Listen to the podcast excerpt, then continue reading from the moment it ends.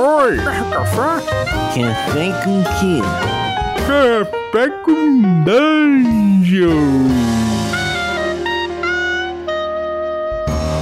Bom dia, amigos do Regra da Casa. Estamos aqui para mais um Café com Dungeon, na sua manhã com muito RPG.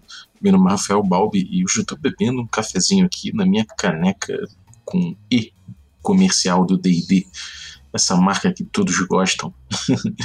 é, bom, já entornei cafezinho na minha ficha, mas vamos começar logo. Só preciso fazer um anúncio antes de chamar o Sembiano com a coluna da ID Cyclopedia. A partir de 5 reais você pode se tornar um apoiador do Café com Dungeon, um assinante, e assim participar do nosso grupo de Telegram, muito maneiro, com muita gente legal, inclusive a galera dessa coluna, que gosta de trocar ideias sobre RPG, sobre DD e muito mais. E, bom, é, além disso, você participa de sorteios de itens dos nossos parceiros e também recebe conteúdo extra. Então, picpay.me barra café com dungeon, torne-se um assinante. Então é isso aí, vamos lá para nossa coluna D&D Cyclopedia. Sembiano, toca aí. Nas bases do monte Águas Profundas e se estendendo logo abaixo da cidade dos esplendores, jaz o campo de batalha mais famoso para se obter a reputação de aventureiro, assim como a maior sepultura em massa conhecida em toda Feyran, a Submontanha. Por lá, o mago louco Halaster Manto Negro concentra-se em ampliar o que já é uma masmorra infindável. Tudo para proteger o secular conhecimento adquirido de seus estudos. Mas agora, ele tem um brinquedo novo. Em mãos e ávido para explorar este novo item de conhecimento infinito, o mago manipula na mesa do seu laboratório um enorme tomo empoeirado. A D&D Cyclopedia. História fora o reino original dos gigantes, em Abeir Toril. Fundado por Anam, o pai de tudo, para celebrar a maioridade de seus filhos este fora um dos maiores impérios em extensão territorial que já existiu em Toril, estendendo-se das terras gélidas ao norte até a orla de Villion e até as fronteiras selvagens. A capital de Ostória, Vonenheim, fora construída por Lanaxis, um titã, filho da própria divindade, criadora e patrona dos gigantes. O grande império gigante encontrou seu crepúsculo após uma guerra de mais de mil anos contra os seus terríveis nêmesis, os dragões. Essa lenda que a história cessou sua existência após a morte de Ulutiu, um dos gigantes do reino, em razão de seu congelamento que causou uma queda abrupta de temperatura no norte de Faerun e a morte da maioria dos filhos de Anan, em que pese os esforços do titã Lanaxis para salvar o reino. Hoje, depois da tirania dos dragões, o evento onde os servos de Tiamat, a rainha das trevas, tentaram trazê-la de volta ao mundo, Anan, o pai de tudo, resolveu quebrar a ordem estabelecida entre seus povos, para que, dentre as raças dos gigantes, aquele que conseguisse reconquistar as boas graças de seu pai seria talvez o precursor de um novo reino de gigantes em Faerun. Bom dia, Deidesistas! Tá aí o retorno daquele que não foi, o Halaster Manto Negro, dando uma pitadinha. Tudo bem, Brave? Fala pessoal, tudo bem? O Halaster tava com saudade de vocês tá querendo falar aqui, mas tô deixando ele de canto por enquanto. por enquanto ele está envolvido com processos e problemas jurídicos, até o Halaster. Nem me fala, até o Halaster, cara. Tá, tá querendo despejar uma galera da submontanha. Que pureza, Halaster. É o, é o novo normal do Halaster. É o novo normal do Halaster. E aí, joga esse é o novo normal? E esse site aí? É, esse é meu novo normal, montar o site. Grande Luiz. Olá, pessoal, tudo bom? Ah, beleza. E hoje a gente vai falar, eu, Luiz e o Brave, chamamos aqui o Rafael47 para falar de Storm King's Thunder. Beleza, Rafael? Fala galera, beleza? Boa tarde, boa noite para completar o bom dia aí, né? é, podcast você mais do que ninguém sabe. O Rafael, velho de guerra, RPG Next, tá to tocando aí uma stream, podcast, transmissões em todos os canais, sai quase na Globo a stream dele. Podcast já chegou na Globo, logo logo o RPG chega também. Ele tá rolando terceira temporada já de Storm King's Thunder. E vai, vai ajudar a gente a falar aqui desse suplemento. A ideia é dar uma, uma geral nele, né? Eu acho que é um suplemento bem underrated, assim, bem tipo que, a, que o pessoal. Um módulo, né? Que o pessoal meio que passou batido assim. Talvez não tenha aquela pegada assim absolutamente épica, ou chame tanta atenção. Mas é, eu, eu, eu mesmo tinha essa impressão, fui dar uma lida com mais cuidado. Pô, é um livro bem interessante. E, e, a gente vai dar um, uma visão geral e dar umas, umas dicas de como você pode rolar ele, materiais suplementares. E nada melhor do que o Rafael que toca isso, o Brave que já que já também to tocou essa campanha aí quase, quase até o fim, né? E o, e o Joga aí que é o nosso Xanatar. E então é isso aí. Gente, começando. Rafael, cara, essa storyline, a, parte da estrutura dela, assim, do, do que, que ela trata, assim? Deixa eu só contar pro pessoal por que eu escolhi essa aventura, né? Porque a gente tem várias aventuras do D&D, por que, que a gente escolhe uma e não escolhe outra? Primeira coisa que eu fui pesquisar na internet foi conhecer melhor as aventuras oficiais do D&D quinta edição e o que, que o pessoal tava falando. E como a aventura sai em inglês, ela é jogada primeiramente na gringa, né? E aí você consegue encontrar muito mais rápido fóruns e discussões sobre as aventuras. E aí, como D&D ainda é uma edição não nova em termos de tempo, mas ela não tem tantos livros igual as, as edições anteriores tinham até então. Então eles acabaram focando mais em aventura e o pessoal acaba jogando essas aventuras longas que tem, né? Então, Storm King's Thunder, que é a tormenta do Rei da Tempestade, é uma dessas aventuras que tem centenas de páginas. É uma aventura épica, bem grande, que leva o jogador, o personagem, né, do jogador do nível 1 até o nível 10, e aí a hora que ele termina o nível 10, ele chega no nível 11. Então você não joga no nível 11. Então a aventura que é metade da evolução de um personagem, que é bastante coisa, né? E aí, hora que eu fui ler e ouvi o pessoal falando bem da estrutura dela, da estrutura narrativa, dos elementos de design diferentes que não tinham sido utilizados em outras aventuras, que o pessoal achou novidade. Então, por exemplo, primeiro que tem gigantes, né? Geralmente, aventuras de D&D tem bastante dragão, que foi inclusive a primeira aventura longa lançada, a Tirania do Dragão e a o Tesouro da Rainha Dragão, era tudo com dragão. E aí lançaram uma aventura com foco em gigantes. Aí eu achei bem interessante. E eles têm essas propostas no meio da aventura, por exemplo, você joga com NPCs dentro da aventura, além de você controlar o seu próprio personagem. Tem esses elementos interessantes. NPCs do seu lado, do lado dos jogadores. Então, eu gostei bastante. E esse é o overall que fez eu querer escolher essa aventura para poder jogar, essa questão épica. Não bastasse isso, ela tem uma estrutura que não é totalmente linear. Ela tem momentos de aventura meio on rails, meio linearzinha, tipo vai aqui, vai lá, faz essa coisa. Aí tem aquele momento que você escolhe para onde você quer ir, aí você explora grandes cidades, é onde você controla os NPCs. Depois você cai num sandbox, e aí você pode explorar todo um local, sandbox, e aí você volta para um caminho. Então ela tem esse mix de estilos de aventura diferentes, o que pode agradar as pessoas a jogarem, né? Mestres diferentes, jogadores diferentes, acho que ela consegue agradar o gosto de todo mundo no meio dela. Acho que esse que é o geralzão dela. Bacana. Brave, em cima disso que o Rafael comentou, ela até tem um chartzinho meio PowerPoint do Dallagnol, né? Tipo aquela coisa meio. É, exatamente, exatamente.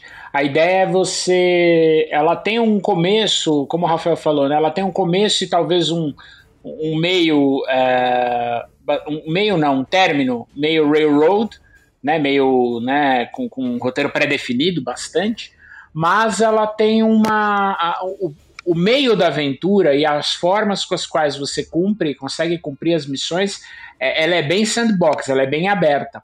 O que dá algumas oportunidades muito legais de você poder não só é, cumprir as missões que a aventura propõe, mas também ela coloca é, é, é a ideia dos, dos lords gigantes que estão tentando né, é, é, cair nas graças da, da, da divindade patrona da raça. Bacana.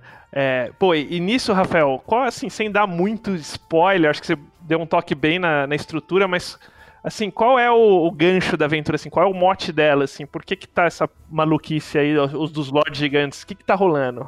Tá, eu vou, eu vou tentar não, não estragar tanto para quem estiver ouvindo, mas já fica o aviso aí que se você tiver prestes a querer jogar essa aventura como jogador, tome cuidado, né, para você não depois usar um metagame, mas basicamente é o seguinte, porque tem uma descrição, tem uma sinopse da aventura que fica acho que atrás do livro, é, que conta um pouquinho da história, mas basicamente é o seguinte: existe. Os gigantes existem dos mais diversos tipos, né? Gigante das colinas, gigantes é, das pedras, do fogo, do gelo, da, da nuvem e da tempestade. Se eu não esqueci de ninguém, acho que tá tudo aí. E eles têm uma. Eles trabalham numa estrutura de castas, né? E existe um, um rei, né? Que acaba que comanda todo mundo, e aí tem os subordinados, que é um representante de cada uma dessas raças de gigantes, e eles se organizam dessa forma. E essa organização, ela aconteceu alguma coisa que acho que não vale a pena contar, que quebrou isso. E aí os gigantes estão, opa, então acho que agora é minha oportunidade de comandar essa parada aí. Mas cada raça tem, é, tem que se provar forte o suficiente ou inteligente. Então, tem gigantes que se provam fortes através do exímio em luta. Outros, que nem os gigantes da, da, da colina, quanto maior, maior fisicamente mesmo. Então, tem que comer pra caramba para ficar o maior tamanho possível, porque aí é o gigante mais forte de todos entre eles, né?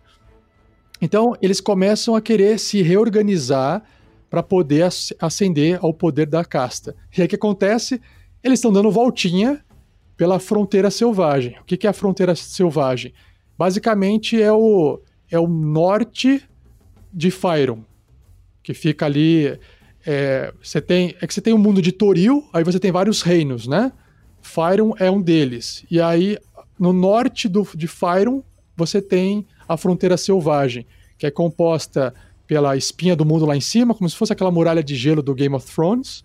Você tem a Costa da Espada, que basicamente imagina o nosso país Brasil, tá? É, espelhado. Vira o Brasil, espelha ele. Vira ele, sabe? E aí você tem basicamente a, a nossa costa é como se fosse a Costa da Espada.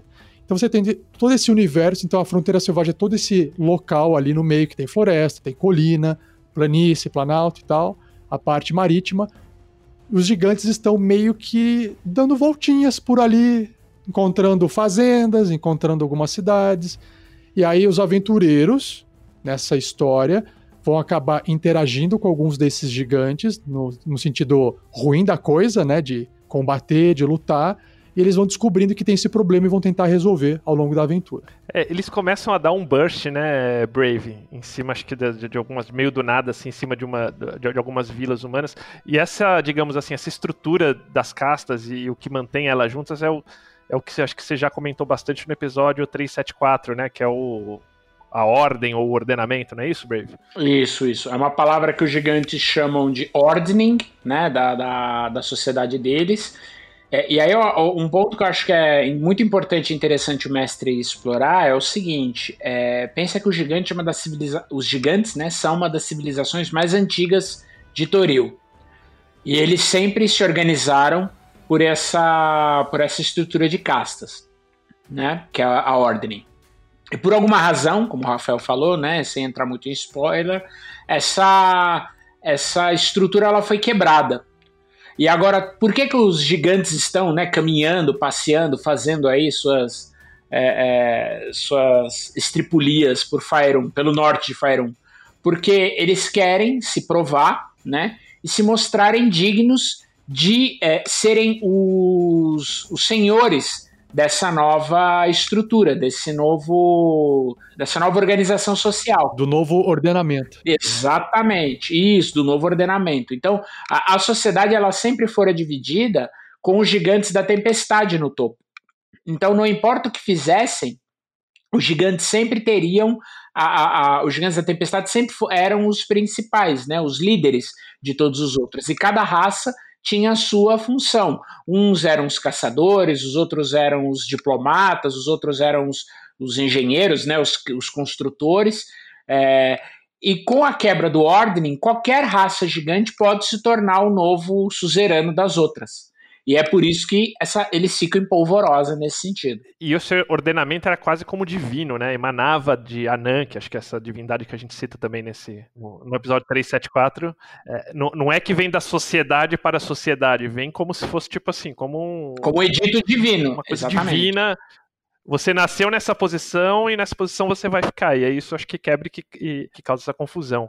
Luiz, você que é o cara que eu gosto bastante, que você, tipo, analisa o, o, o produto não, é, e, e, esses módulos da quinta edição, eles acabam tentando, eles são bem diferentes das aventuras de outras edições, porque eles trazem um complemento diferente, assim, né? Uh, então, falando um pouco da, da, da, da, estrutura do livro, a gente já falou um pouco desse lance de como funciona a aventura, mas, cara, tipo, acho que tem 240 páginas, quase que 52, 56, é tipo a descrição toda dessa fronteira selvagem que o Rafael comentou. Ele funciona como livro de cenário é, e módulo em separado, tipo na pegada da, da Tumb. É, é mais ou menos como ocorre na Maldição de Strade. Ele apresenta uma descrição breve da, da fronteira selvagem, mas é muito com, com enfoque na, na aventura. Por isso que o livro até sugere que você utilize a, aventura em conjunto com o Sword Coast Adventures Guide. Porque lá sim você vai encontrar o, a situação do, da, da parte é, notícia de, de Faerun sem, sem, sem um enfoque no livro. É, mas o livro é bastante competente nessa parte da, da fronteira selvagem. É, ele explica bem uh, os reinos que constituem essa parte da, de Faerun. E também ele apresenta umas tabelinhas de, de contos aleatórios. Você consegue jogar bem nessa, nessa região. Mesmo sem o Third Coast. Ele vai fundo nas sociedades também, né? Tipo, tipo nos Utgards, tipo, uma, num lore bem, bem pesado, assim. Eu achei bem interessante. Você vê isso também, Rafael? Não. Então, eu preciso aqui contar o que, que aconteceu, né? Senão vocês não vão entender. Eu li, da aventura inteira, eu li basicamente 75%. Os últimos 25% eu ainda não li porque eu não consegui ler ela inteira, porque eu vou meio que preparando, vou lendo e vou preparando, né, para o pessoal jogar. Essa parte da fronteira selvagem, que é a parte mais é, sandbox, eu acabei é, cortando várias partes e eu deixei ela linear para poder passar mais rápido. Por quê? O perfil dos meus jogadores é mais de ir atrás do eixo principal narrativo. E uma das falhas que eu identifiquei na Fronteira Selvagem, que é um capítulo, inclusive, o capítulo 3 da aventura, é que apesar de eu achar interessante ter essas tribos de bárbaros espalhadas e ter vários artefatos espalhados e você poder fazer vários combates e é, interagir com essas tribos, etc. O elemento narrativo que amarra você é encontrar alguns, algumas relíquias que os gigantes estão procurando. Só que essas relíquias, encontradas ou não, elas acabam ficando como um elemento apenas narrativo, mas elas não têm um impacto mecânico. Ou seja, se você encontra ou não encontra, tanto faz e a aventura vai continuar avançando da mesma forma. Então, como isso acabou não tendo um peso mais relevante para a aventura, para mim e para minha equipe, acabou soando muito como side quest. Bom, se não é obrigado a fazer, por que, que eu estou fazendo? Ah, mas é por causa da história. Mas aí eu posso simplesmente colocar eles num ponto principal e aí dali para frente dá para continuar a história numa boa. Então, vai do perfil da mesa que vai jogar, tá? E também como a gente está gravando um podcast, a gente não quis deixar essa aventura durando, putz, sei lá, muitos e muitos episódios. É porque se você quiser jogar toda essa aventura 100%, olha, dependendo de quanto você joga, pode demorar anos e anos para poder acabar. Então, eu, eu, quando você lê, eu acho que é muito legal o lore. Do, uh, ele, ele traz esses elementos do que, que, está ocorrendo nesse miolo ali de Fyron. Só que jogar é diferente, né? Jogar é um pouquinho diferente. Mas você pode pegar, olha só que legal, Sembiano. Você pode pegar um pedacinho da fronteira selvagem e fazer uma, uma one shot. É como se fossem várias one shots. Você pode brincar. Ah, vocês têm que viajar até um local aqui onde tem uma tribo bárbara e tentar recuperar tal artefato e trazer de volta. Isso é uma one shot. Então daria para fazer várias one shots dentro dessa fronteira selvagem, o que também é um ponto positivo, por outro lado. Brave, em cima disso que o Rafael comentou, para você que tipo teve uma experiência de jogar com um grupo em casa, né? Tipo um grupo de amigos, é, essa parte da ambientação, tipo de como trazer a ambientação para a aventura, ela cumpre a função tipo de descrição de cenário. É, acho que tipo o, o, Rafael já entrou um pouquinho nos no prós e contras. Você aborda pra gente aí, tipo, na sua visão, quais são os prós e contras uh, desse lance do módulo servir também como livro de cenário. E se é competente nisso, né? Vamos lá. Eu acho que é legal o que o Rafael falou, porque a gente consegue criar uma estrutura, principalmente numa estrutura com podcast ou com, com um jogo mais episódico, é, ele, não, ele não pode ser tão sandbox, né? A ideia é que você tenha aí pelo menos um direcionamento mais claro para a gente poder é, colocar os aventureiros, para quem assiste o, o, canal, enfim, a aventura sendo apresentada para o stream, ter essa ideia de continuidade, de episódios, né? É, mas eu acho que a aventura cumpre uma função é, muito boa de deixar o sandbox aberto e aí quem, quem quiser pegar essas informações e ambientação é consegue e quem não quer, quem quer ir direto mais ao ponto também consegue. Eu acho que isso é, é um ponto bem interessante. Talvez a minha grande crítica é, à, à estrutura com a qual ela é apresentada é, é, se você comparar, por exemplo, com o material apresentado nas edições anteriores. Né? Nas edições anteriores, por exemplo, tem uma caixa de segunda edição do Norte que ela é muito mais aberta e detalhada do que a descrição que eles dão na, na, na aventura, né? na Storm King Standard. Então você tem uma descrição breve, às vezes você tem um gancho de aventura, e aí você vai tocando o barco. Não é um problema, tá? Você não precisa ser um PhD em, geografia do norte de 1. Ele dá um, um, uma excelente é, apresentação das principais regiões, do que está acontecendo, do que os gigantes estão fazendo. Isso é legal, né? Porque você tem aquele clima é, meio de gigantes invadindo tudo, da galera tendo que se esconder. A gente vai falar um pouquinho disso no futuro.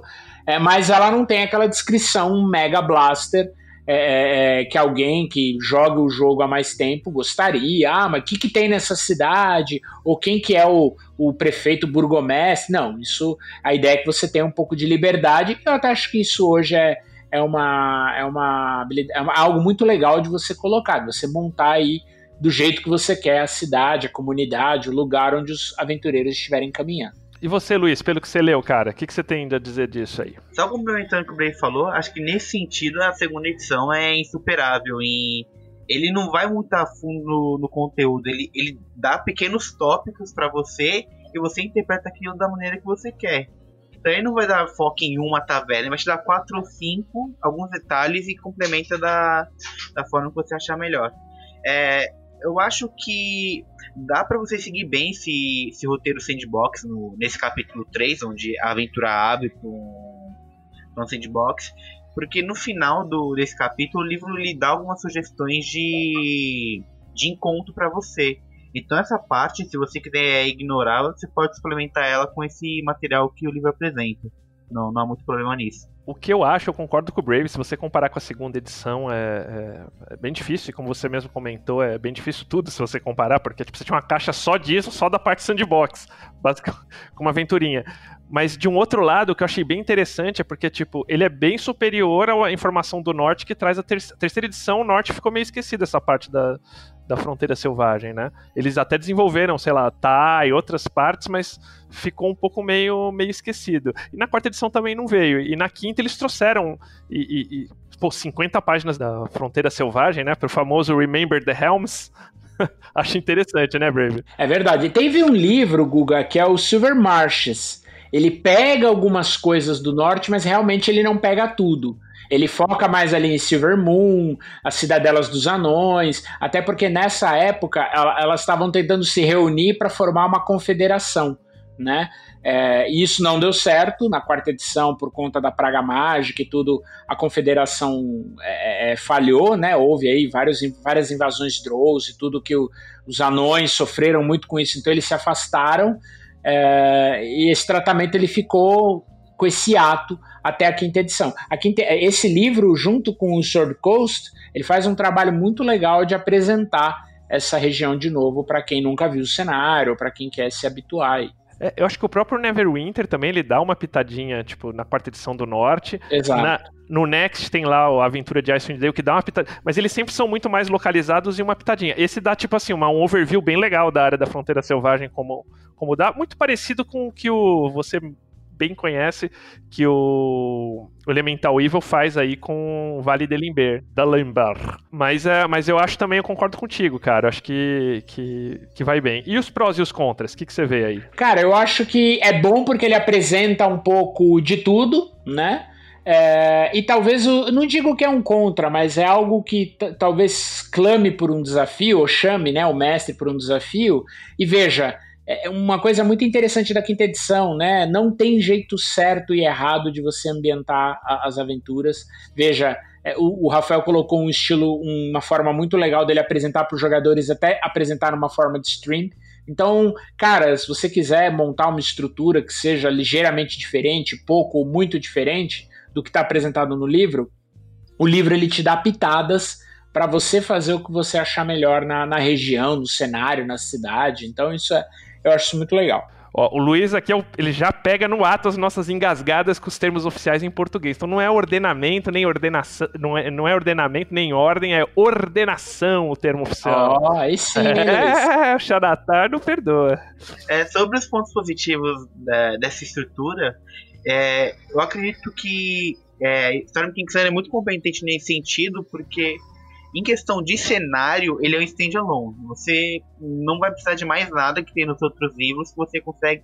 Você conseguirá jogar a aventura sem, sem muitos problemas. Assim como o Tomb of Annihilation é para chute. Você consegue jogar ali sem, sem nenhum material suplementar tranquilamente. Claro, nos livros básicos. Bacana. Rafael, você, acho que você, você bem, cara, pontuou, assim, ela, pelo que você me, me comen- comentou conosco, tipo, ela é bem modular para você colocar o estilo. Então você tem um estilo mais do pessoal que segue a linha histórica, dá para você fazer alguns cortes e ir, dá para você rolar um sandbox. Mas eu te pergunto, assim, do ponto de vista dos famosos três pilares de D&D, que o Luiz vai me lembrar agora quais são os três pilares de D&D, seu Luiz? Interação, exploração e combate. Você acha que pega isso aí nessa aventura? Sim, sim.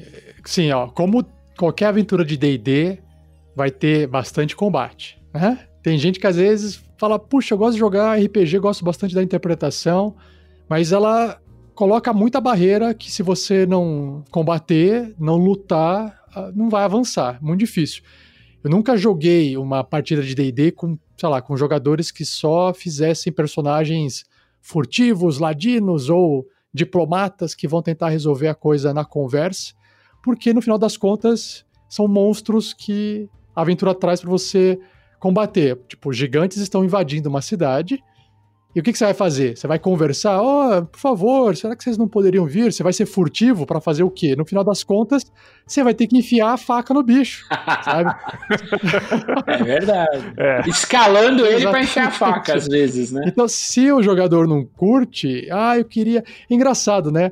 É, não é uma crítica nem nada, mas às vezes acontece. A pessoa tá lá montando o personagem e ela fica imaginando: não, eu vou ser um, um guerreiro que tem um discurso bem elaborado, eu chego para as pessoas, converso, tento convencer as pessoas a não lutar, etc, etc. Mas ele escolhe o fit de ataque, a armadura mais pesada que tem, a espada que causa mais dano, e ele fica morrendo de vontade de descer o cacete em alguém. Não, mas vamos conversar. É. Porra, desce o cacete logo. Então tem, olha, tem sim os três pontos respondendo, né? O roleplay, tem espaço para bastante roleplay, para você se você quiser. Combate sempre vai ter, porque é D&D. E a exploração também vai ter. Eu acho que tem bastante exploração. Todos os mapas são, da cidade são montados para você poder explorar à vontade. Tem, é, principalmente, assim, eu vou pegar todos os capítulos, tirando o capítulo 3, que é esse sandbox, todos eles têm descrição de NPC, descrição do- do dos locais dentro de algum outro lugar maior. Então, você pode explorar, sempre tem alguma coisinha para você achar. Então, acredito que sim. Tá bem redondinho nesse, nesse ponto. Exploração, o Luiz tem uma pauta bomba pra gente discutir, porque é, é uma situação assim que isso dá pra ver muito bem na internet, cada um entende exploração de uma forma bem diferente. O, o Luiz, acho que pa- passo pra ele essa pergunta. Eu vejo e eu vejo essa, essa parte de exploração muito mais de e tem bastante de você conhecer, de você tipo essa coisa meio aberta de você pegar e dar uma penteada na, na, na fronteira selvagem, mas você não tem muito regras para exploração que não sejam as roladas de, de skills normais, certo, Luiz? Correto. É, é, o elemento de exploração é muito presente nessa parte do capítulo 3, onde você roda o mundo é, atrás desses itens que o Rafael mencionou. Mas é tudo baseado em skill check. Você vai fazer um teste de sobrevivência e terminou a, o pilar. Não, não tem muito que o jogador, como é, pensante, fazer alguma coisa. É mais o, o sistema mandando ele rolar dados. E Rafael, cara, você falou tipo dessa mecânica que eu acho que eu achei bem interessante lendo. Eu não, não joguei, eu queria ver. Também não me parece tanto uma mecânica, mais, mais uma indicação. Como é que funciona esse lance de mexer com os NPCs? Assim, a aventura ela tem o primeiro capítulo é para você basicamente elevar os personagens do nível 1 ao nível 4. Então, ele funciona como uma aventura até separada se você quiser. Tanto que aqui no, no fluxograma ele diz que você pode jogar qualquer aventura que tenha do nível 1 nível 4 para depois encaixar no capítulo 2, que é onde você controla esses NPCs, né? O que que eu digo, o jogador controla, não é o mestre. Então, os jogadores, os personagens dos jogadores, eles podem começar a aventura em qualquer uma de três cidades principais. A Brinchender, que fica bem ao norte, no frio, lá no gelo. Trijavali, que fica mais ou menos no meio, que é uma cidade onde passam rotas ali de comércio. E Campos Dourados, que é uma fazenda é, templo. Basicamente é um, é um grande mercado de, de comida que fornece alimento para para toda a fronteira selvagem. Então, dentro dessas cidades, tem NPCs chaves que vivem, trabalham e têm ali suas historinhas para poder contar e compartilhar. Alguns fazem parte, por exemplo, de. Como é que chama aquele. Me fugiu agora a palavra. Facção. Facção, isso, isso. Então, alguns, né, alguns deles fazem parte de alguma facção. Facção aí a gente entende Zentarim, é, é, Aliança dos Lordes e Clave Esmeralda. Tá, né? É, isso aí, isso aí. O que acontece? Os, os, jogadores, os personagens dos jogadores vão acabar interagindo com esses NPCs, conversando. A ideia é que aí o mestre controla, né? O mestre meio que assim, na aventura original, do jeito que está escrito, o mestre controla os NPCs conversando ali, apresentando para os personagens dos jogadores. Só que as, as, as cidades aí um pequeno spoiler, né, mas é, acho que faz parte, elas serão invadidas, cada uma delas por um tipo de gigante, elas sofrerão um ataque. No momento do ataque, o mestre, pela aventura original, entrega esses NPCs, um para cada um, para que cada jogador, além de controlar o seu personagem, controle também um NPC. Então, o combate, vamos supor que ali tem, de um lado você tem geralmente 4, 5 personagens. Você vai ter de 8 a 10 sendo controlados pelos jogadores contra um, uma galera de, de é, humanoides, é, gigantes misturados, né? Às vezes não é só gigante, depende de cada cidade. Então, a, no livro, basicamente, mecanicamente, é só você controlar os NPCs para o combate. No meu caso, eu fiz os jogadores interpretarem os personagens dentro do roleplay. Não foi só no combate. Então aí foi uma adaptação que a gente fez para que o jogador já pudesse é, se sentir na pele daquele personagem, para que quando ele fosse usar aquele NPC para o combate, ele poderia trazer um pouco daquele jeitão dele de falar e de agir, sabe? Para facilitar, não ficar aquela coisa mecânica, sabe? Ah, ele anda e ataca e tal. Ele já estava interpretando o personagem. Então ele tem essa estrutura que é bem interessante. Mais para frente, eu não sei dizer se tem lá no capítulo 10 em diante, se tem algum outro NPC que os jogadores vão, vão controlar, mas aí o Brave acho que pode falar. Acredito que não tenha, mas é isso que tem de controlar NPC. Essa forma aí. O Brave, a galera dele foi pro, foi pro Planescape, que depois ele, num, num próximo episódio, ele vai contar pra gente como isso aconteceu. Ah, a galera quis causar, meu, foi parar lá no. tá no plano astral agora com um monte de yankee pirata atrás deles. Deu ruim para eles. Vamos ver se eles conseguem sair dessa. Como você fez esse lance dos, dos NPCs, Brave? É, o que que acontece? Uma das. É, eu coloquei ele. Eu coloquei os NPCs para interagir com eles, tá? É, é, na verdade, ele, parte do grupo controlou eles, mas foi mais na. Não como o Rafael fez em roleplay e tudo, mas foi mais na, nas cenas onde eles eram mais relevantes do ponto de vista de ação mesmo, de combate, de, né, de uma questão mais tática, né? É, mas você tem no final sim uma oportunidade, é, na verdade, não de controlar NPCs, mas de transformar os personagens de um jeito muito curioso, muito legal, é, que você acaba jogando de uma forma totalmente diferente também, né? Você não acaba não jogando com seu personagem. É, não vou entrar muito spoiler, porque é uma, é uma das grandes sacadas da aventura. É, e serve inclusive para um grande finale lá, com um desfecho bastante interessante. Mas você tem essas duas facetas. Você pode jogar ou, ou colocar esses NPCs no início para interagir com os personagens, né? É, eles têm lá um histórico, tem um pouquinho de informações. É, ou e você no final tem essa oportunidade de dar aos jogadores a possibilidade de jogar de uma maneira diferente, sem dar aí muita. sem entregar o ouro. Bacana, mas uma coisa, o Rafael comentou, acho que de, tipo, de, de, ter combate e tal, mas uma pegada dessa aventura me pareceu, assim, tipo, é que os gigantes são meio mega overpowers, não é tipo jeito que você vai pegar de frente a frente, assim, pelo menos no começo dela, né? Exato, o começo é. O Chris Perkins, quando ele fala da aventura, ele até dá uma ideia para você ambientar esse princípio, né? Que a ideia é você jogar como se você estivesse num universo meio do Walking Dead, né? Ou seja, se você for para cima dos zumbis, cara, você vai ser obliterado e os caras vão te detonar.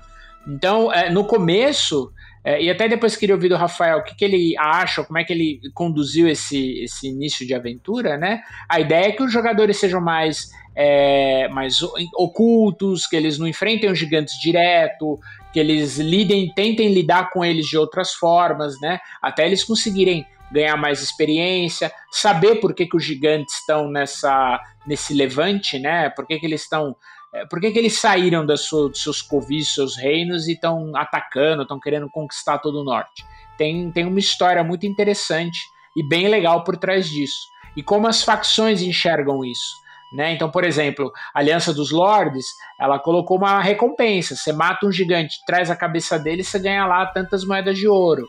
O Enclave Esmeralda quer saber por que, que esse, os gigantes estão agindo em desequilíbrio com a natureza. Os arpistas estão buscando também respostas. Então é, é legal você buscar essas oportunidades é, de trazer, por exemplo, uma, uma oportunidade de, de interpretação, de roleplay é, com a facção, com o que os gigantes estão fazendo, principalmente nesse começo, né? É, eu acho que o Chris Perkins ele pegou a ideia certa e deu o exemplo errado. Podia ter falado que é um Attack on Titans, né? Tipo um... É, exatamente.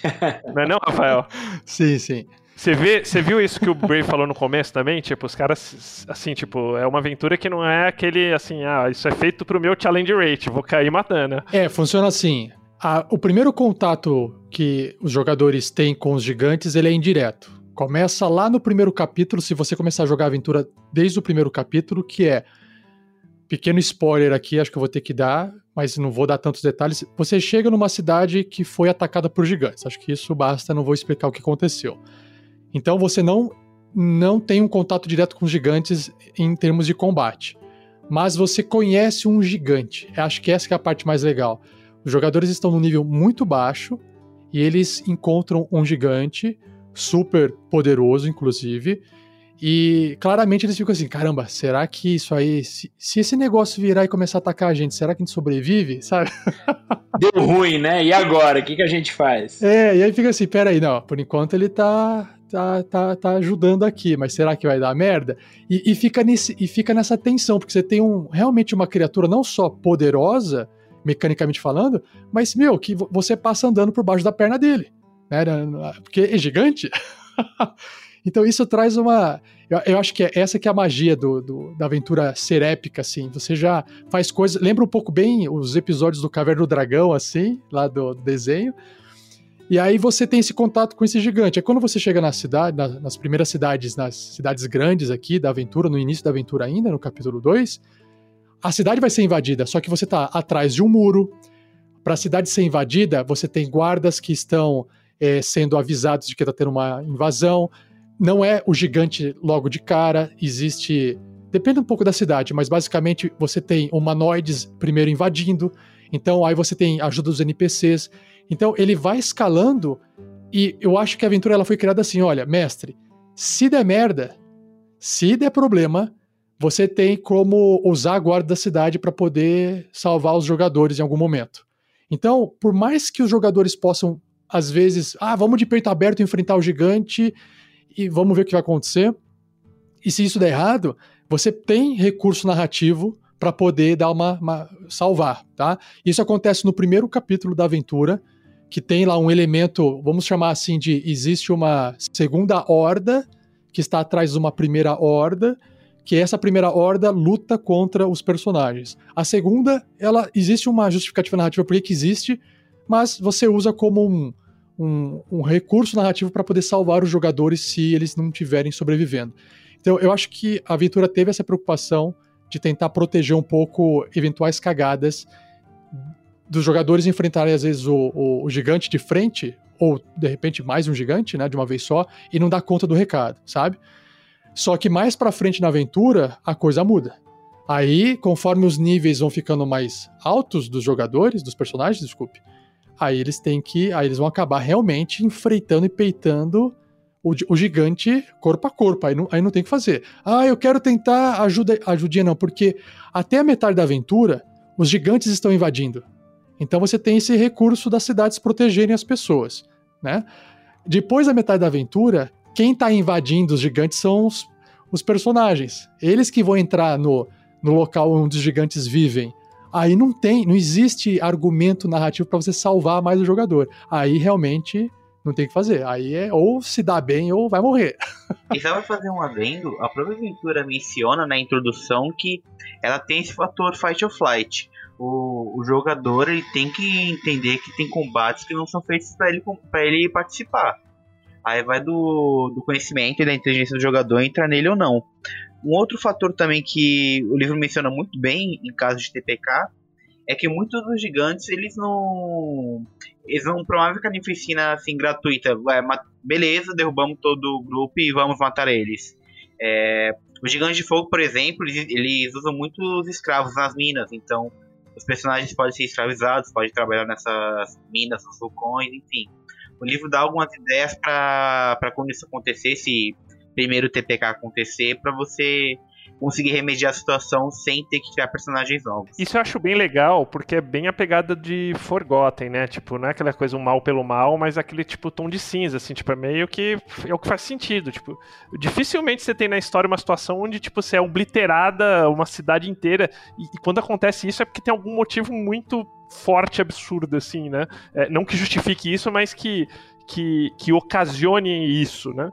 É, ou, que levem outras pessoas a achar que, tipo, que obliterar uma cidade é, é uma solução. É, o, o negócio legal, Guga, é que cada gigante, cada raça de gigante, ela tem um propósito. Eles não estão simplesmente é, é, destruindo o mundo, né? Então, os gigantes da, do fogo, eles têm um objetivo, os gigantes da pedra têm outro objetivo, os gigantes da colina têm outro objetivo. Então, eles estão fazendo o que eles estão fazendo por uma razão que é até um conceito que os gigantes têm, que é explorado até num outro livro, na, na no Guia do Volo para Monstros, que é o que eles chamam de é, Mut e Mog, né? Mat e Maug em, em, inglês, que são o quê? É, são conceitos é, que trazem o conceito de honra, ideia, ideais, né? O, o Mut e o Mog é, é, o que é ruim, é o que é desonrado, é indesejável. Então cada gigante tem é, é, é um, um, um a ser cumprido, né? Esse, esse código de honra, vamos assim dizer. Para os gigantes, como o Rafael falou, os gigantes da colina, o código de honra deles, seguir o mote deles, é ser o gigante mais forte. E o gigante mais glutão, então, cara, por, por isso que eles atacam o lugar e, meu, querem roubar comida, querem comer, querem ficar grandes, querem, entendeu? É aquela loucura. Os gigantes do fogo, eles são os eles eram os grandes engenheiros de Ostória. Então eles querem reconstruir um, um, né, um algo lá. Não vou falar também para não entrar no spoiler. É, e é interessante que em algum momento da aventura os jogadores vão selecionar qual, qual desses gigantes eles vão é, é, é, interagir com quais desses gigantes, qual desses representantes das raças gigantes eles vão enfrentar ou vão desafiar. E cada um deles tem a sua razão de estar dentro do cenário. Isso foi uma sacada muito boa. E os do gelo são aqueles que querem congelar a porra toda.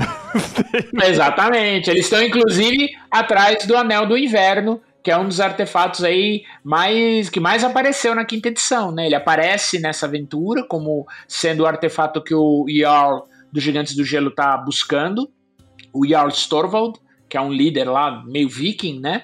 É, ele aparece na tumba da aniquilação e reza a lenda, talvez possa aparecer ou ser mencionado nessa campanha nova que vai sair. Reza a lenda não, Brave. Já, o Chris Perkin já revelou já, já colocou foto do item mágico no Twitter, vai estar ótimo. Do Anel do Inverno? Sim.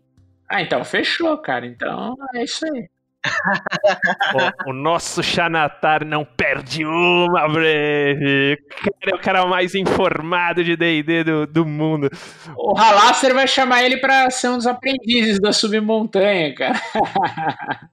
Muito bom. Ô, Luiz, aproveitando sua inserção, cara, e você é um cara que acho que também tem muito essa pegada de do produto que nem eu comentei, diz, diz que esse é o módulo que melhor encaixa com os outros módulos, né? Inclusive com a, com a Pandelva. Ele, ele, ele tem uma parte introdutória bem legal de como você tipo, encaixar ele com esses outros módulos. É isso mesmo? Isso, o Apentear ele apresenta algumas opções para você transportar os personagens de uma aventura para Storm King's Thunder. O, o que é um ponto positivo, mas ao mesmo tempo é um ponto negativo, porque o, essa é uma reclamação geral de quem de quem narra essa aventura, é que o capítulo 1 ele é bastante uh, não quero ser muito pesado, mas o pessoal diz que ele é bastante inútil. Porque ele não acrescenta aventura, acrescenta pouca coisa, pra falar a verdade. E é o único intuito da existência do nível 1 é fazer com que o personagem saia do nível 1 e vá até o nível 5 ela não tem muita relevância histórica para a aventura. E é por isso que o pessoal colocou a aventura meio que meio que no oblívio. Falou, não, essa aventura aqui é uma considerada uma das piores, justamente porque não tem muito é, conteúdo útil para ser utilizado. É só do nível 5 ao nível 10. Do 1 ao 5 você descarta. Você vê isso, Rafael, jogando? Não muito. Eu vou explicar o porquê. Eu não sou muito crica com essas coisas, tá? Eu sou o jogador de D&D que eu gosto bastante uh, de jogar a aventura pelo desafio. Então, de repente, se alguém fala assim, nossa, existem orcs lá na caverna, eu preciso que vocês vão até lá e resgatem as pessoas. Falo, cara, vou felizão lá fazer isso se eu fosse jogador, porque geralmente eu sou mestre só. porque o desafio é, tá, o que que tem lá? O que que eu vou fazer chegando lá? Eu sei que vai ter um combate, mas como é que eu vou combater? Quem que eu vou encontrar? Então, eu, eu gosto desses desafios mesmo que não tenha uma relevância narrativa tão grande, eu me divirto, sabe? Agora, é, eles usam um tipo de gigante nesse capítulo 1, tá? Que você poderia pegar esse um tipo de gigante e amarrar a aventura toda em volta desse um tipo de gigante. Por quê? Quando você chega ali no. É, quando você vai para o capítulo 4, é, você vai. Será que eu posso falar? É, referências de Matrix. É, cuidado. fale, fale. Pera, spoiler alert! Pule agora, pule agora dois minutos para frente. Eu vou falar por cima, tá? O que, que acontece? Os jogadores eles vão é, vão parar num local que é um local onde é sagrado para os gigantes. Pronto. E aí, aquele local sagrado para os gigantes vai direcionar exatamente o que o Brave falou que eles vão ter que escolher qual tipo de gigante eles vão ter que enfrentar. Se, é o, se são os gigantes da, da, das colinas, de pedra, do gelo, do fogo, das nuvens, ou até da tempestade. Né? E aí o que acontece? Nesse, nessa escolha, eu poderia, como mestre, falar: olha, é, o problema maior tá com esse tipo de gigante aqui, que é o mesmo gigante lá do começo da aventura. Então, se eu fizer essa leitura inteira da aventura e amarrar aqueles fatos que ocorrem no primeiro capítulo, eu consigo dar mais importância, sabe? E também o que pode acabar ajudando é você dar uma recheada naquela aventura. Você fala, puxa vida, aqui aconteceu esse evento. Acontecem várias coisas narrativas no primeiro capítulo. Ah, se tal NPC escapar, ele avisa tal pessoa. Só que no livro, aquilo não leva a lugar nenhum, mas ele deixa pontas soltas. Você, como mestre, você pode resgatar isso depois. Você fala, nossa, lembra aquele cara que escapou? Naquele capítulo 1, ele avisou tal pessoa que agora ele apareceu aqui na frente. Você até pode fazer essas amarras se você quiser. Você tem um trabalho a mais, mas não vem pronto dentro da aventura. Por isso que eu fico no, no meio termo ali, sabe? Eu acho que ele, ele deixa em aberto e esse em aberto pode acabar funcionando se você quiser conectar com outras partes da aventura. Mas aí dá um trabalhinho a mais. É, eu, eu acho essa parte meio solta, um pouco concordo com o Luiz. É, e não é uma questão dessa aventura só. Acho que isso acontece um pouquinho também na, na, na Elemental Evil, talvez um pouco menos. É, na, por incrível que pareça, na, na Tirania eu não, não sinto isso. A Tirania eu acho que é bem amarradinha nesse, nesses, nesses primeiros capítulos. Mas a Curse of Thread, eu eu acho legal a, a, Death, a Death House, mas eu, por exemplo, prefiro muito mais a introdução das aventuras da League para Curse of Thread do que a, do que a introdução original. E dizem que eu não, não joguei ainda, a gente vai, vai vou estar jogando agora recém, mas a introdução da League também, é, o Tier 1, né, da, da, dessas aventuras da temporada de Storm King's Thunder é muito boa também. Eu tenho mais uma observação, Sembiano. A aventura começa para valer no nível 5, que nem o Luiz comentou. Só que se você for contar os capítulos do nível 5 ao nível 10, você tem pelo menos capítulo 2, 3, 4, aí um capítulo do miolo ali que você escolhe os gigantes. Então tem mais um, né? Mais um capítulo. Aí o capítulo 10, o 11 e o 12. Então você joga 7 capítulos para ir do, do nível 5 ao nível 10, ok? E o primeiro capítulo você evolui o personagem do nível 1 ao nível 4. Então, esse primeiro capítulo é muito rápido. Você basicamente faz um combate e você já evolui o personagem. Então ele não tem ganho de XP, ele é por milestones e ele é muito rápido. Então ele é realmente para introduzir e acelerar, acelerar, os personagens do nível 1 ao nível 4. A parte boa que eu acho é quando você monta um personagem novo, se você monta no nível 5, pode ser que você, puxa vida, não, não peguei o jeito dele ainda, tem muita coisa para eu administrar de uma vez só. E se você joga uma um capítulo ali do, da aventura rapidinho, do nível 1 ao nível 4, você também tem tempo de entender como que o seu personagem funciona, criar um pouco de personalidade para ele. Então, é, essas são as partes boas que eu vejo, assim, sabe? É rapidinho, pode ser, é meio fraquinho mesmo, mas ele é rápido, então não vejo tanto problema. Legal, quero dizer, quero dizer, o Luiz pode confirmar para mim, a, a gente, é, essa aventura, esse começo do livro, ele está disponível gratuito ainda, pelo menos até o dia que nós estamos gravando, hoje é dia 13 de agosto. Uh, chama Great Upheaval. Você tá na Dames Guild ainda zerado, né, Luiz? Pra, baixar. Que, se eu não me engano, acho que é são os três primeiros capítulos, se eu não me engano, ou, ou o primeiro. Não, é apenas o primeiro, mas sim, ele, ele foi disponibilizado gratuitamente e sempre será, é, sempre será gratuito.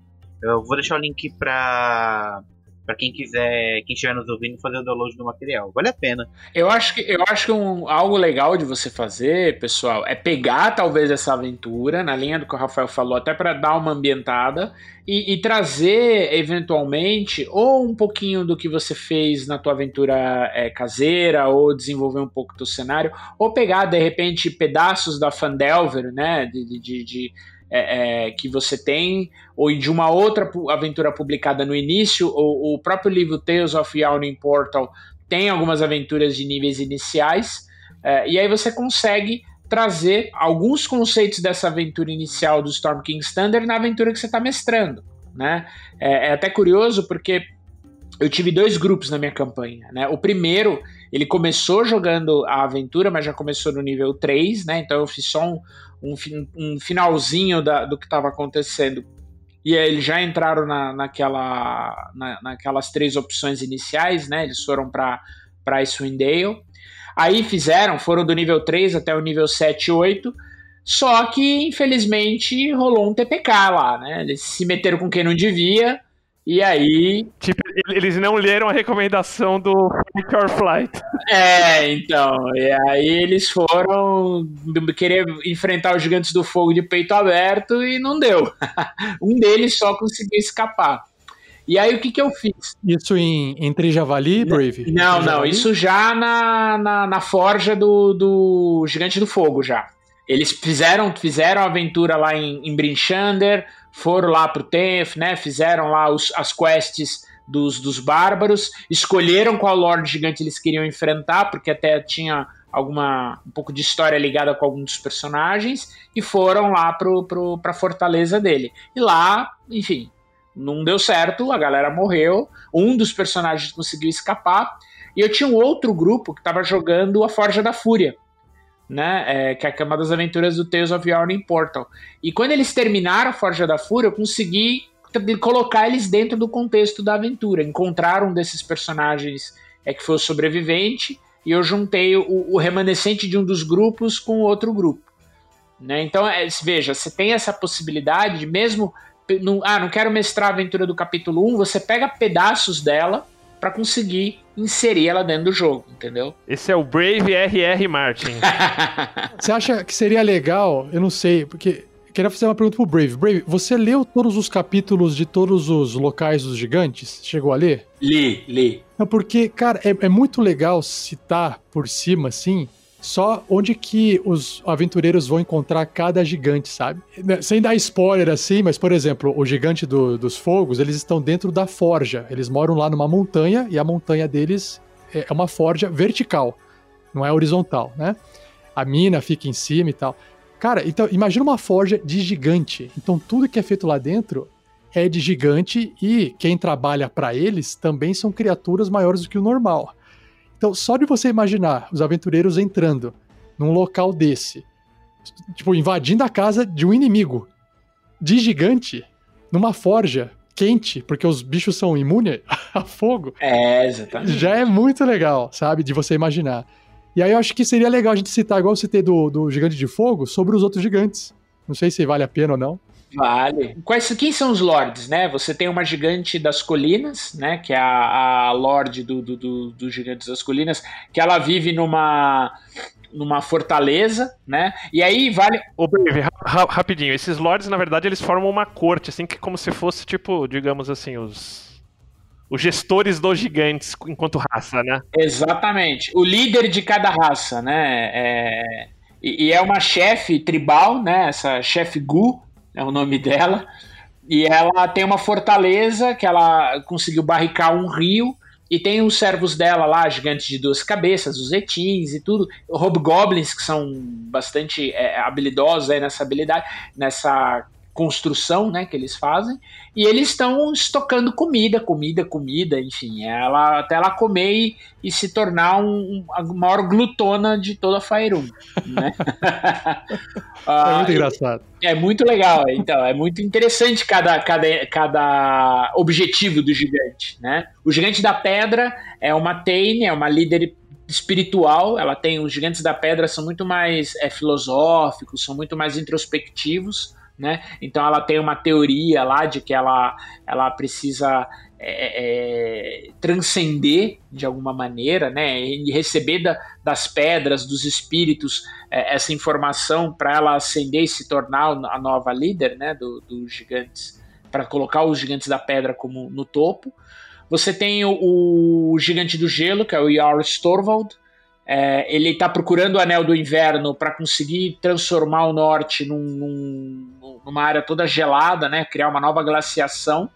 Né? Então ele o que, que ele está fazendo? Ele tem navios gigantes. Imagina um navio viking é, saqueador de gigantes do gelo. Ô Brave, nessa linha aí aparecem uns Spelljammer aí, né? Então, na verdade, é, é, na verdade não ainda. Ele aparece mais pra frente e não chega a ser um Spelljammer. Existe uma das uma, uma facção que até acho que é uma facção que foi pouco explorada até então, é, que é a Sociedade do Kraken. Ela tem um, um quê lá, ela participa da história, e um dos navios tem essa aparência de nautiloide, né, com, com, com tentáculos e tudo.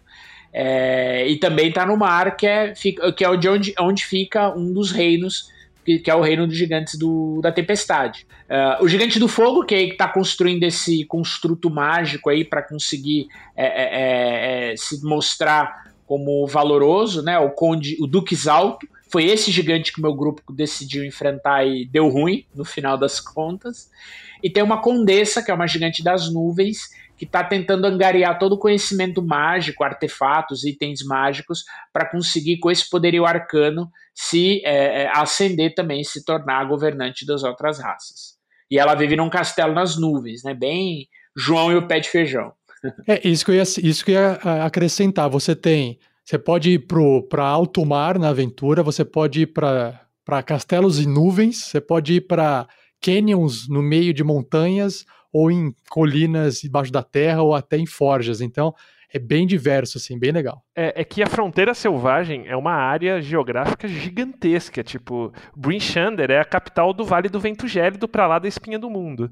Luscan é tipo é umas duas semanas de viagem de, de, de Brinchander. É, Trijavali, tipo, é perto de de, de, de Fandelver. Tipo, é, cara, já é, é norte, mas quase ali Baldur's Gate, né? Tipo, então é, a área que pega a fronteira selvagem é muito extensa, né, Brave? É, é enorme. Tanto que ele, é, como, a, como eu falei, a aventura ela dá algumas opções para o mestre permitir que os jogadores se desloquem com maior facilidade. Né? É, você tem a opção de, ah, você saiu de lá e foi para cá, meio né, episódico mesmo, ou você pode ter, ó, você passou pelo meio do caminho, encontrou aqui um problema, ou encontrou um, né, um, grupo de batedores de gigantes que estão atrás de um artefato, ou gigantes da, da colina e ogros que estão carregando comida lá para chefe glutona. Então, existe essa interação. Isso é algo legal de você fazer durante as viagens do povo no norte. Pô, bacana. Bom, acho que a gente deu uma cobriu assim um geral bem legal da, da, da, da aventura. A gente volta num, num episódio no próximo episódio um pouco para eh, falar um pouquinho da história da entrar um pouco mais no detalhe da história uh, falar um pouco da guerra entre gigantes e dragões que o bem o, o Halaster citou Uh, algumas outras referências que a gente tem de publicações antigas, né? Até ia comentar isso com vocês, por exemplo, tipo, eles dão meio um bypass nos Titãs, né? Que era tipo uma coisa que você falou do Lanaxis, né? É, meio é como se não existisse os Titãs nessa eu, pelo menos não vi nenhuma citação. Não sei se o Brave ou o Rafael tem alguma lembrança disso, mas parece que eles dão um bypass no, nos Titãs aí, não dão, Brave? É, eles não falam nada dele, do Lanaxis, né? Tem uma trilogia, a gente vai falar um pouquinho no próximo episódio, é, que tem aí uma ideia do, do Titã, que era o, o, a raça. Seria o, o verdadeiro nobre, né? O, uma raça que estaria acima até dos gigantes da tempestade, mas ela é meio. ela não é mencionada, né? Então há um silêncio aí do porquê que ela não é mencionada ou não. O Lanaxis, que é esse líder gigante, é, é, que era um titã né, na segunda edição, ele sequer é mencionado. Eu acho que aí fica a cargo do mestre, né? Colocar talvez uma raça de titãs que estão desaparecidos e tudo mais. Existem os Empireanos, né? Que acho que é uma raça que está no Manual dos Monstros, no Livro dos Monstros, que dá para ser utilizada. Enfim, ele não entra na aventura, mas. Os Freebolgs, sim. Os, os estão como, como, como opção, né? Sim, o Firbolg, mas o Firbolg ele tem uma pegada diferente das edições anteriores, que ele era uma das. Eles chamam de Giant King, né? Que é uma das raças primas dos gigantes. Eu senti que o Firbolg na quinta edição ele tem uma pegada quase que feérica, sabe? Ele era meio um Viking Plus na, na nas edições, né? E aqui ele virou meio um, um meio um, um um, meio ogro, né? Tipo, uma pegada meio, meio ogro, assim. É, eu até acho que ele tem essa pegada meio ogro, meio troll, assim, mas ele é meio feérico, sabe? Meio. Enfim. Não, é, na, na outra edição, se você vê, tipo assim, cara, é um. Imagina um viking barbudão, assim, tipo. Viking Plus, assim, meio gigantão, né? Não gigante como gigante, mas bem maior que os humanos. Fala aí, Rafa. Falando em Titã, para não dar spoiler também, em uma das fortalezas desses gigantes, eu lembro que tem um titã lá. Tem, aparece mais alguma menção de titã em algum outro lugar ou só nesse lugar aí? Não, só nesse lugar. É que o titã que é mencionado, ele é meio que um. Não é o titã como raça, né? É, tem um que lá dele. Quer falar um pouco, Luiz? Não, não, era só essa menção que não tem mais nenhum. Não existe a menção a titãs na aventura além desse titã que o Rafael mencionou. Até de procurar aqui no Beyond, dá pra você procurar pontos na aventura, mas não há. Tem nas aventuras da League, Uh, você vai pro Ice Peak, que é onde rola a história do Lenaxis ali no, no, nesses romances. Ela, ela, dá uma explorada. Por isso que é sempre legal ver essas. As aventuras da League normalmente elas dão tipo uma amplitude pros módulos bem interessante. Né? E, e, eles mencionam, Guga, os titãs na coisa? Eu não li elas ainda, mas eu sei que, tipo, parte da, do, do, do, Um dos arcos eles passam no Ice Peak, que é onde é o. o tipo, a região ali que rola as tretas do Lanaxis tal, e tal. E, e, tem o Jar lá que você comentou, ele, é, ele é bem presente nessa, nessa, nesses arcos. Mas eu acho que é isso. A gente deu uma visão geral. Super agradecer ao Rafael, o Brave Luiz. Rafa, você tem um, um, recado final, cara? Quer deixar aí um, um jabazinho? Não, primeiramente, obrigado pelo convite. Eu gosto bastante de participar em podcasts dos outros, porque geralmente eu gravo sempre e, e, participo pouco. Então é muito gostoso poder gravar com os outros também um pouquinho de vez em quando, né? assim como jogador, eu sou muito mais mestre do que jogador, então também quando tenho a oportunidade de jogar como jogador, eu também me sinto bastante realizado. então obrigado pelo convite. Quem quiser conhecer melhor eu nunca ouvi falar do RPG Next, digita no Google RPG Next, vai aparecer site, vai aparecer YouTube, vai aparecer Facebook, vai aparecer Instagram, todas as redes sociais aí. E a gente produz esses conteúdos, a gente grava as partidas RPG, a gente sonoriza e publica em podcast. E a gente tem outras coisas também publicadas, né? A gente, eu gravo lá um episódio só sobre regras do D&D 5e, se você quiser ouvir é, a leitura dos livros com algumas interpretações minhas. Às vezes eu ponho uns comentários no meio. É, tem do GURPS também. Tem contos narrados, se gosta de ouvir historinha. Cara, o que eu, que eu acho bem legal das suas leituras é que, tipo, antes mesmo de ter a tradução, você já fazia uma leitura traduzindo os termos, né? Isso achei bem. É, no bem começo, eu tava indo direto no livro inglês. E aí surgiu a tradução feita por fãs. Aí eu falei, puxa vida, eu vou começar a ler porque é muito mais prático eu ler em português. Só que eu, eu, eu fazia junto com o inglês, né? Então eu tô com o livro em inglês e o português junto, porque eu não conheço direito os termos do RPG em português. Às vezes o pessoal fala assim: ah, você encontrou uma brunéia. Fica, cara, o que é brunéia? Eu não sei o que é. Sabe, eu, eu, não sei até hoje. Eu, eu lembro dessa palavra, mas eu, eu, não sei. Acho que é uma armadura. É uma chainmail, não? É uma. É um tipo de armadura. Sabe do que, que você precisa, Rafael? Ah. Do guia do Tiferino, cara. o guia de tradução. Vai na Dames Guild, tem um cara aí bem mala chamado Luiz, também conhecido como Joga D20. Ele fez um suplemento, apesar de ser bem mala, ele fez um suplemento sensacional. Chama Guia do Tiferino, lá na Davis Guild é de graça. Mas ó, não é, não é porque eu gosto de ser metido do inglês, não. É porque na época só tinha coisa em inglês. É, e aí não, a gente lê inglês, né? E aí me habituei com as terminologias em inglês, e aí eu tenho essa dificuldade em, em aprender sobre o português, mas comecei a aprender muito mais sobre o português quando comecei a fazer os podcasts, porque aí eu acabo traduzindo muita coisa pro pessoal que é, não, também não conhece tudo em inglês, né? Então, a gente vai aprendendo um pouquinho dos dois. E é isso, RPG Next, só procurar aí no, no Google, no aplicativo de podcast ou no YouTube. Eu vou confessar que eu durmo com o Rafael citando as magias. Você tá nas magias? Magia por magia. Brave, algum recado, velho? Ah, vou agradecer mais uma vez aí a, a, presença do Rafael. Muito legal bater o papo aí contigo, cara. É, no segundo episódio, como o, o Guga falou, a gente vai entrar um pouco mais no, no, histórico de publicações, falar um pouco mais aí da estrutura, é, ideias para aventura, né? Já além do que a gente posicionar historicamente ela, né, Brave? Dentro daquela aquele esforço hercúleo que todo fã de D&D quer, mas que ano que se passa a aventura? É depois da tirania, é antes, o culto elemental ganhou, perdeu, os demônios saíram do abismo ou não? Vamos passar essas dicas para vocês, pessoal.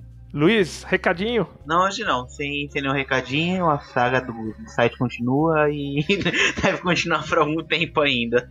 Ah, mas cara, tipo, o Luiz, acho que recém também public... veio publicando aí os materiais gratuitos. A Great Upheaval, ele, ele já publicou, vai... a gente vai passar aqui o link, tipo, vale seguir que o cara cara acerta todas. Às vezes eu mando pra ele, essa você não sabia, dele me manda um post assim, já publiquei isso há 10 dias atrás. Toma! Toma! E é isso aí, eu vou agradecer a todos vocês. Balbi, volta contigo, velho, e valeu, gente. É isso aí. Então, muito obrigado, galera, pelo conteúdo aí. Valeu sempre aí trazendo conteúdo legal pra gente. É, e também queria agradecer você que ficou ouvindo a gente até agora. Muito obrigado pela tua audiência. E Eu queria agradecer também o pessoal que torna possível essa aventura, os nossos assinantes do picpay.me barra café com dungeon. Galera, muitíssimo obrigado aí, os nossos café expressos, os nossos café com creme e os nossos café gourmet. É, muito obrigado e até a próxima.